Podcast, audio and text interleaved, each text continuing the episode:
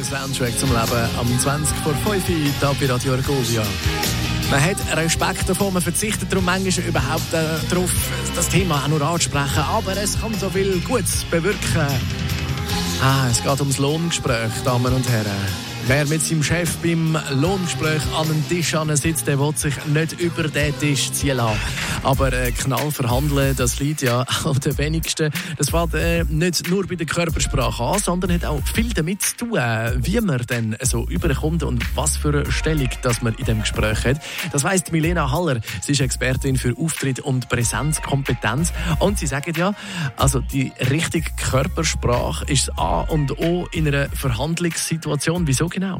Genau, Körpersprache ist A und O. Die zählt 55 Prozent von der Gesamtwirkung, wie ich wirke auf mein Gegenüber. Das entscheidet ja immer das Gegenüber und nicht ich selber. Die Stimme ist 38 Prozent und das sind die beiden Tools, die ich kann, um meine Message überzubringen, um meine Persönlichkeit zu zeigen. Und da muss ich halt wissen, was ich muss machen und was ich besser sein soll. Ja, und das wollen wir genau jetzt äh, von Ihnen wissen. Bei einem Lohngespräch ist man ja meistens ein bisschen nervös.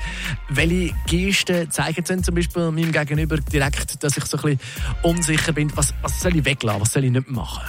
Bei den Frauen geht dort äh, die Stimme auf und bei den Männern ist es so, dass die Stimme hinten geht. Die Frauen fangen schnell an reden und meistens auch noch mit den Händen vor dem Gesicht oder knicken mit den Handgelenk ab und dann kommt man sofort schwammig und unsicher über. Mhm. Und die Männer werden dann so sehr äh, bestimmend, sehr militärisch, äh, heben sich am Rednerpult fest oder ja. überhaupt haben die Hände unter dem Tisch wenn sie sitzen. Okay, okay, das kann ich auch von mir selber. Ähm, ähm machen wir es anders. Mit welcher Art von Körpersprache kann ich meine Unsicherheit am besten so ein bisschen kaschieren? Körpersprache kann ich nicht extra machen.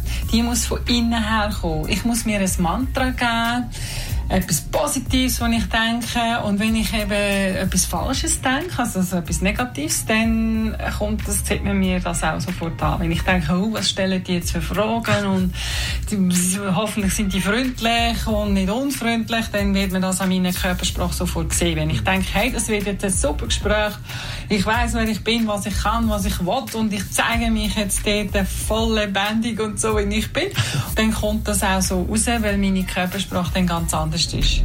Und dann spielt ja auch noch die Mimik eine Rolle und Sie haben auch noch Tipps, wie man dann kann üben kann, so äh, anders überzukommen. Darüber reden wir nach einem Hit. Jetzt dann gerade da nach dem Sean Mendes bei Radio Argovia. Der Soundtrack. Der Soundtrack zum Leben.